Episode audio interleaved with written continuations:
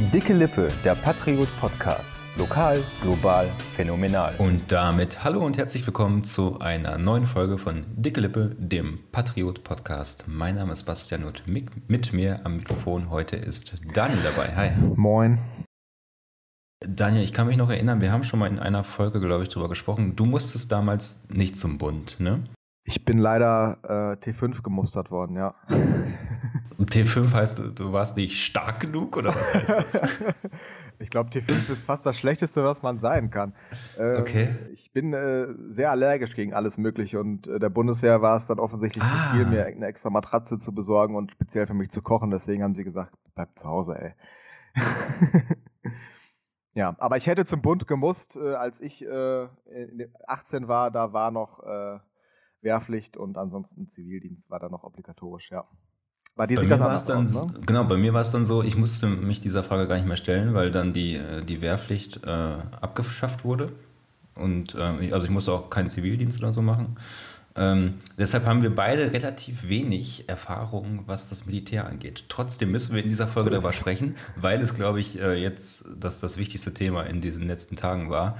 Und, das kommt noch dazu, ähm, es hat auch in unserem Lokalteil, im Patriot, äh, durchaus stattgefunden. Das können wir jetzt noch mal hier ein bisschen bequatschen. Die, ich glaube, die wichtigste Nachricht kam ja erstmal Dienstagabend.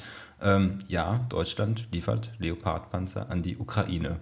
Ja, wer hätte ähm, das gedacht? Kaum steht es in Lippstadt an der Scheibe des SPD-Büros, genau. werden die Panzer geliefert. Das war genau. kann doch kein angefangen, sein. Angefangen hat es am Wochenende. ähm, unbekannte Schmierfinke haben es an die Schaufensterscheiben des SPD-Büros in Lippstadt äh, geschmiert. Stand with Ukraine Leopard 2 mit einem fetten Ausrufezeichen. Ähm, Daniel, warst du es oder? Ich, wenn ich es gewesen wäre, dürfte ich das jetzt hier, glaube ich, in dem Rahmen nicht sagen. Nachher hört die Polizei zu. Nein, ich war es nicht. ich war am Wochenende gar nicht zu Hause. Aber okay, ähm, ich hätte diese Forderung wohl durchaus unterstützen können. Ähm, das ist ja ein sehr kontroverses Thema. Ne? Also ich weiß nicht, ob man das unbedingt ans SPD-Büro SPD in Lippstadt schmieren muss. Ich glaube, Olaf Scholz hat es in dieser ähm, Nachricht, hat diese Nachricht nicht erreicht. Äh, Meinst du, er liest unsere Zeitung nicht? Doch, natürlich, natürlich. Ich werde ihm regelmäßig zugestellt. Wie viel er davon liest, ich weiß auch gar nicht, ob so ein Bundeskanzler überhaupt Zeitungen liest. Ich bin mir da gar nicht so sicher. Oder ob die einfach nur so ein Briefing kriegen, einmal am Tag, so hier, das sind die Schlagzeilen. Oder der macht es wie ich, er guckt einfach jeden Morgen so eine halbe Stunde MoMA. Und dann, ja, das mache ich dann auch. er, dann weiß er Bescheid. Und die Express-Nachrichten dann. Ja. dann ist man doch top informiert. Nee, aber ähm, wie gesagt, jetzt, jetzt ist es so, äh, wir liefern äh, Panzer in die Ukraine. Äh, wie findest du das? Also ganz, ja, habe ich ja äh, gerade schon angedeutet. Ich finde das äh, folgerichtig und konsequent. Also ähm, man kann jetzt natürlich viel diskutieren, ob das jetzt äh, zu lange gedauert hat oder nicht. Ähm, aber ich glaube, angesichts dessen, dass Deutschland am Anfang, ich weiß nicht, ein paar tausend Helme an die Ukraine geliefert hat und das schon. Ja, das, das war peinlich, ja. Äh, das größte der Gefühle war, ist das jetzt ja schon eine krasse Entwicklung, die jetzt in dem, ja, fast ein Jahr sind wir jetzt ja in diesem Krieg. Ich erinnere mich noch gut an die Folge, die wir äh, aufgenommen haben, an die erste Folge quasi bei Krieg aus, Kriegsausbruch.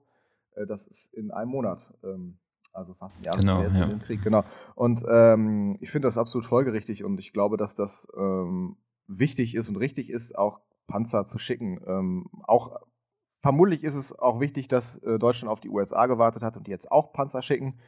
Ähm, dafür bin ich jetzt aber nicht genug Politiker, um das jetzt äh, wirklich ähm, hammeradäquat einschätzen zu können. Ja. Also ich, ich sehe das eigentlich genauso. Ähm, ich glaube, man ist, man kann sich einig darüber sein, dass man mit Diplomatie bei Putin nicht, nicht weit kommt. Ne? Das ist, glaube ich, ich glaube, ähm, letzten Endes kann es dazu beitragen, dass die richtige Seite diesen Krieg vielleicht dann gewinnen kann am Ende. Und ich glaube, ähm, dass, es, dass wir an einem Punkt waren und sind, wo es einfach nicht mehr anders ging. Ähm, wir hatten über dieses Thema noch bevor diese Nachricht äh, eintraf, ein ganz interessantes Interview mit ähm, dem Chef der Reservistenkameradschaft genau, äh, in ja. Lippstadt, mit Herrn Eckhard Schulze-Datzbeck im Blatt. Und der hat, ähm, da bin ich so ein bisschen äh, als Geschichtsinteressierter, du bist, bist du ja auch, Daniel. Durchaus, äh, natürlich. Hängen ja, ja. geblieben. Er hat so ein bisschen diese so ein bisschen ähm, laut darüber nachgedacht, so warum woran es denn liegen, liegen kann, dass Deutschland sich so schwer tut mit der Entscheidung. Und er hat so ein bisschen die, die Ebene auch aufgemacht, dass es sich dabei natürlich, dass beim Namen Kampfpanzer mhm. jeder an, an so einen Angriffskrieg denkt. Ne? Und da ist natürlich Deutschland äh, mit seiner Geschichte schon ein bisschen vorgelastet. Ist das ein Aspekt, den du A nachvollziehen kannst und glaubst du B wirklich, dass das äh, auch im äh, in der Führungsetage der Bundesregierung eine Rolle gespielt hat? Ähm, ja, es wurde ja immer wieder betont, dass man keine Angriffswaffen an die Ukraine liefern möchte. Ähm, weil man eben verhindern wollte, dass, ne, das, das war ja immer wieder ähm, Credo, dass man Angriffswaffen nicht liefern möchte, wobei man natürlich auch diskutieren kann, was ist denn eine Angriffswaffe? Ich glaube, diese Panzerhaubitzen, die Deutschland ja schon dahin geschickt hat, mit denen kann man auch angreifen. Das ist ja Artillerie. Äh, genauso kann man mit Gewehren angreifen und mit, äh, mit ähm, Flugabwehrwaffen kann man auch angreifen. Also äh, schwierig. Und ja, das ist, Deutschland ist natürlich vorbelastet. Ich glaube auch, dass Deutschland aufgrund seiner Geschichte sehr vorsichtig sein muss mit Waffen, überhaupt mit Waffen. Ähm, da bin ich, äh, finde ich definitiv. Aber ähm, ich glaube nicht, dass das für die Führungsetage eine Rolle gespielt hat, ob das jetzt Kampfpanzer oder Schützenpanzer ist, das Teil. Das kann ich mir beim besten Willen nicht vorstellen. Weil äh, letztlich kämpft man mit jedem Panzer, oder?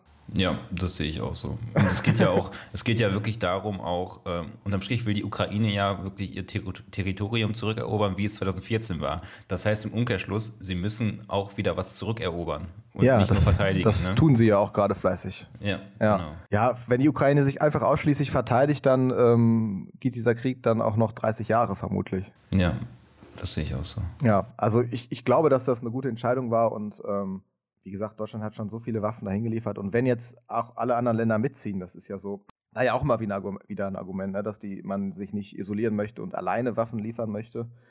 Das scheint ja jetzt auch der Fall zu sein, dass eben auch fast alle anderen europäischen Länder ebenfalls Panzer hinschicken. Ich habe eben noch in der Tagesschau ähm, Eben ist, eben ist Mittwochabend. Mittwochabend, genau. Es kann Freitag schon wieder ganz anders sein, aber dass die USA so 34 Panzer liefern wollen und äh, insgesamt alle NATO-Mitglieder so um die 150 Panzer. Und das ist ja schon auch eine Hausnummer. Damit kann man ja schon auch einiges tun, ne? Ja, auf jeden Fall. K kannst du denn nachvollziehen, dass ähm, Herr Schulze-Dasbeck hat sich auch, ähm, hat das auch angesprochen, ähm, dass die anderen NATO-Länder ich sage jetzt mal vorneweg Polen, da so ein bisschen am Meckern waren, dass sich Deutschland da so schwer getan hat? Ja, gut, Polen ist ein schweres Pflaster. Polen, Polen, ist ja immer ein bisschen äh, schlecht zu sprechen auf Deutschland in den letzten Jahren. Aber ähm, ja, die haben natürlich. Nicht, nicht, nur in den letzten Jahren. ja, okay, aber. Und auch aus gutem Grund.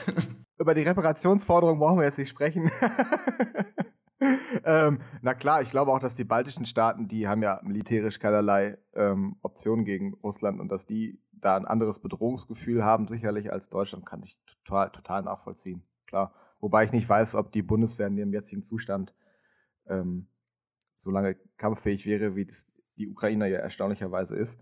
Ähm, ja. Ich weiß nicht, erinnerst du dich noch so an die ersten Wochen, nachdem der Krieg oder auch ersten Tage, nachdem der Krieg ausgebrochen ist? Bei mir ist es immer so, wenn so ein katastrophales Ereignis eintritt, zum Beispiel war das auch in der Corona-Zeit so, dass ich die ersten Tage immer so fast schon stündlich geguckt habe, ob es irgendwas Neues gibt zu diesem Thema. Ja, auf jeden Fall. Aber irgendwann nutzen sich die Sachen ja auch so ein bisschen ab, ne? Das ist eigentlich voll traurig, aber das war in der Pandemie so, dass man halt dann man, irgendwann so Man gewöhnt so sich an eine Katastrophe, ne, mit der Zeit. Ja, genau, das ist, äh, aber ich glaube, das ist einfach bei allen Sachen so und ähm, bei der Ukraine ist das jetzt aber noch nicht ganz so, finde ich, ähm, weil immer wieder so viele neue Nachrichten kommen, dass man eben immer wieder darauf hingewiesen wird, dass das noch voll aktuell ist, das Thema. Hm. Was in, der, in dem Kontext vielleicht auch ganz interessant ist, ich weiß nicht, ob es dir ähnlich geht, ähm, kurz nach dem Krieg dann, oder nach Kriegsausbruch, hat sich ja auch die, äh, unsere Bundesregierung dafür entschieden, die ähm, deutsche Bundeswehr wieder ordentlich aufzurüsten. Ich glaube, es waren 100 Milliarden, mhm. war doch dieses, Die diese Zahl pauschale Summe. Habe ich ne? auch im Kopf, genau. Ne? Und äh, das fand ich damals richtig, richtig befremdlich, weil ich mich damit sehr, sehr schwer tue. Und heute ist man an so einem Punkt, wo man sagt, ja, Panzerlieferung, ja, geht nicht mehr anders. Ne? Komisch, also, ne? Dass, dass, sich auch das vom Mindset so ver verändert hat dann, wenn man so ein Jahr Krieg so äh, aus der Ferne miterlebt hat. Ja, ich habe tatsächlich auch ähm, noch ein, ein, Jahr vorher irgendwie auch mal mit einem Freund darüber diskutiert, so, wofür brauchen wir überhaupt noch Panzer? Niemand bedroht ja. uns. Wir brauchen gar keine Waffen. Ja. So, und dann ja später so, ja gut, vielleicht brauchen wir die jetzt gerade aktuell nicht, aber vielleicht brauchen sie unsere direkten Nachbarn demnächst ja vielleicht doch schon. Ne? Ja. Aber ähm, wie ist denn so bei dir im Umfeld so die äh, Stimmung dazu? Weil ich, Deutschland ist da so ein bisschen zwiegespalten, ja. Ne? Das äh, ist zumindest geben das die Umfragen her. Irgendwie 47 Prozent sind für Lieferungen, 43 dagegen. Da war bei mir jetzt eigentlich so im, Freundes- und Be Bekanntenkreis eigentlich keine große äh, Diskrepanz in den Meinungen. Also dies ist, da bin ich, da bin ich äh, selten angeeckt, muss ich ganz ehrlich sagen. Das ist, ähm, ich glaube, es haben viele mittlerweile verstanden, dass es nicht mehr anders geht. Und ähm, wenn es Kritik gab, dann ähm, eher darauf bezogen halt, hätte, hätte schon längst passieren müssen. Ne? Mhm. ja, so, okay. so, also nicht ob, sondern wann. Wann, ja, ich verstehe. Ja. Und die Panzer dauern ja jetzt auch noch ein Jahr, ne? Also das, man darf ja jetzt nicht. Äh, man muss die Leute jetzt erst noch ausbilden und so. Ja, ne? genau, man darf nicht dem Druckschuss erliegen, dass das jetzt äh, die in der nächsten Woche dann da auf dem Zug geladen werden und dahin rollen. Das wird nicht passieren. Das wird noch sehr, sehr lange dauern. Ähm, genau, wie der Krieg vermutlich auch, ja. Kommen wir von Panzern zu anderen gefährlichen Fahrzeugen. Elternpanzer. ja, Elternpanzer.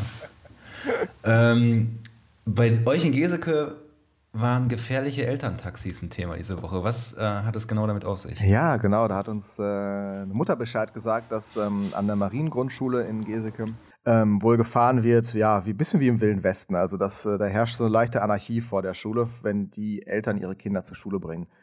Ähm, das trifft nicht nur auf die Marienschule zu, das hat mir dann im Nachgang auch die Polizei erzählt. Also es ist eigentlich bei jeder Grundschule im ganzen Kreis und wahrscheinlich im ganzen Land ist das so, dass Eltern offensichtlich den Drang verspüren, ihre Sprösslinge ähm, bis möglichst auf den Schulhof zu fahren. Am liebsten wahrscheinlich sogar ins Klassenzimmer, wenn es ginge. Ähm, und deswegen habe ich mich am Montag einfach mal vor die Schule gestellt und das mal so ein bisschen beobachtet. Montagmorgen um 8 Uhr wohlgemerkt, glaube ich. Ne? Halb, ne? halb acht. Das halb acht. Weißt du, wie oh Gott, früh ist, halb acht ist? Das ist für Journalisten eigentlich nicht, nicht hinnehmbar. Das ist zwei Stunden vor Dienstbeginn. Ja, unfassbar. Ja, ja es war noch dunkel. Und was ist dir da aufgefallen? Ja, es stimmt schon. Also Bushaltestellen sind Parkplätze offensichtlich. Felder, also gegenüber der Schule ist so ein Feld. Das ist jetzt natürlich äh, nicht beackert, aber trotzdem, äh, da kann man auch drauf parken, gar kein Problem. Ähm, und äh, was ich am schlimmsten fand, ist, dass äh, ein Kind äh, wurde von ihrer Mutter halt gebracht, das sitzt im Rollstuhl, aber es gibt keinen Behindertenparkplatz.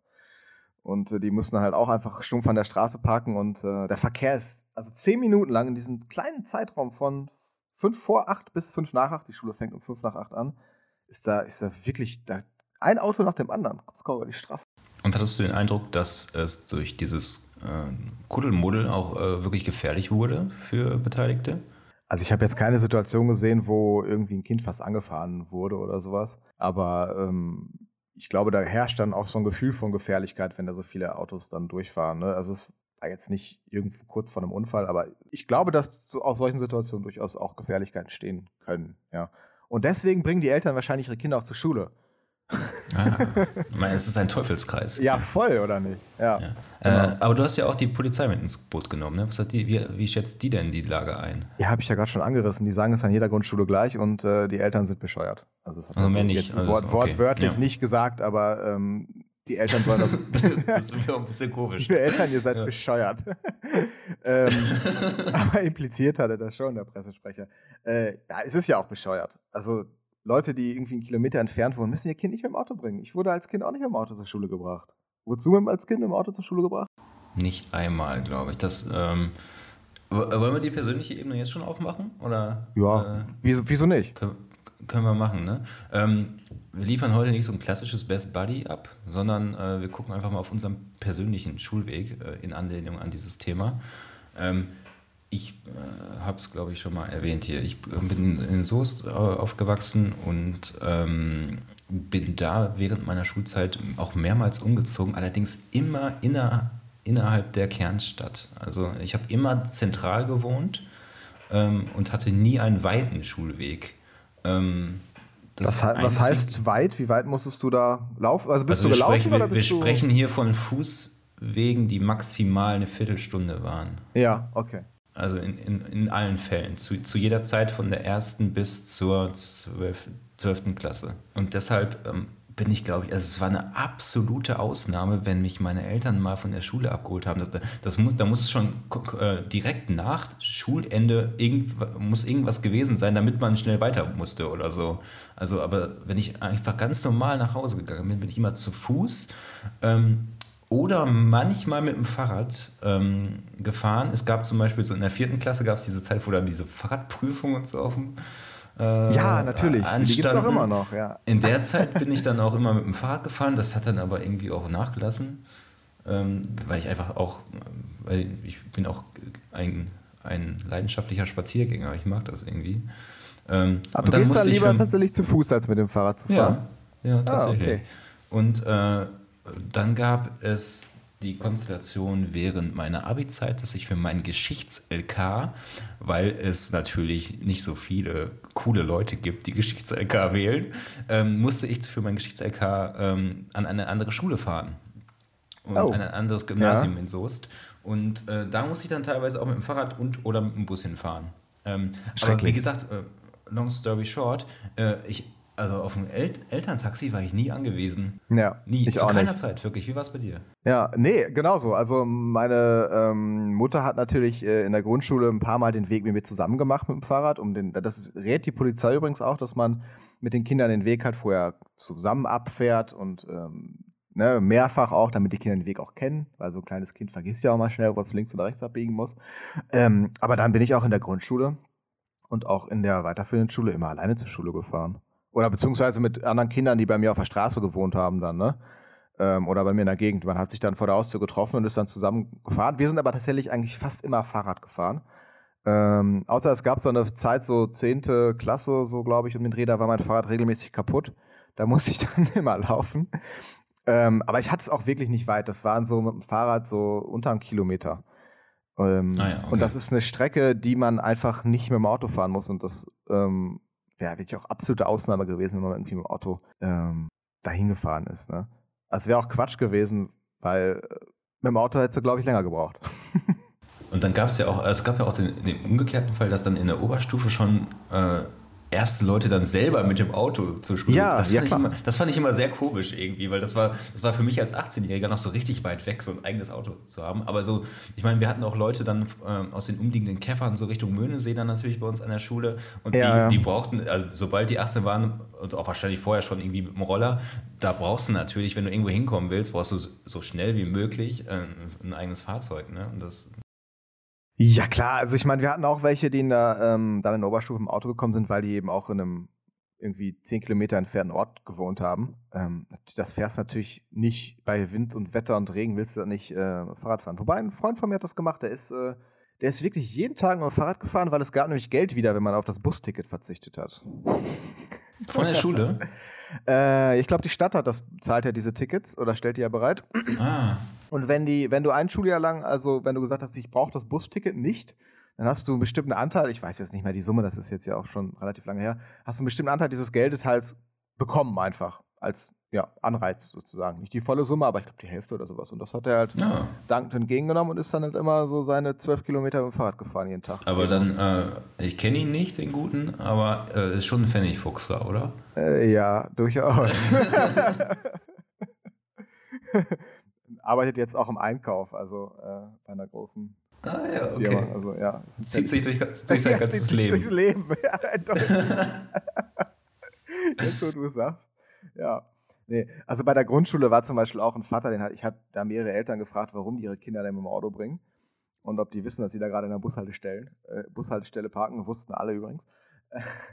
Ähm, da war halt auch ein Kind bei, was 6,5 Kilometer entfernt von, also wirklich am absoluten Rand von Geseke, fast schon Salzkotten. Und das kann ich dann auch verstehen, dass man sein Kind mit dem Auto bringt. Gar kein Problem. Ja, klar. Aber das trifft ganz sicher nicht auf alle. Salzkotten ist hartes Pflaster. Ja. Salzkotten ist heftig. Obwohl, ich kann ich gar nicht so sagen, wie die Grundschulen Salzkotten sind. Ich war noch nie an einer. Aber in Salzkotten, die haben auch kein eigenes Gymnasium, ne? Die, die müssen alle nach Geseke, oder? Äh, die haben eine Gesamtschule.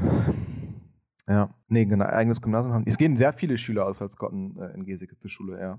Unter anderem hat doch äh, im letzten Jahr die Tochter des Bürgermeisters Abitur gemacht. Und Ist das so? In Geseke, ja.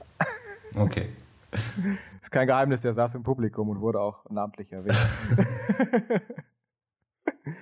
ja, aber ist ja auch eine riesige Schule, ne? Das Antonianum. Soweit ich weiß, die größte, das größte Gymnasium. Ist die größte im Kreis Soest, das habe ich mir auch gemerkt, ja. Genau, richtig. Okay, ja. da, da kann es natürlich auch mal ein bisschen wild zugehen, ne? Ja, ich glaube, dann äh, war es das für heute. Ja, dann den, den Mutterspruch noch, fahrt vorsichtig. Genau. Ja, und wir wünschen euch noch einen schönen Tag. Bis zur nächsten Folge. Ciao. Ciao.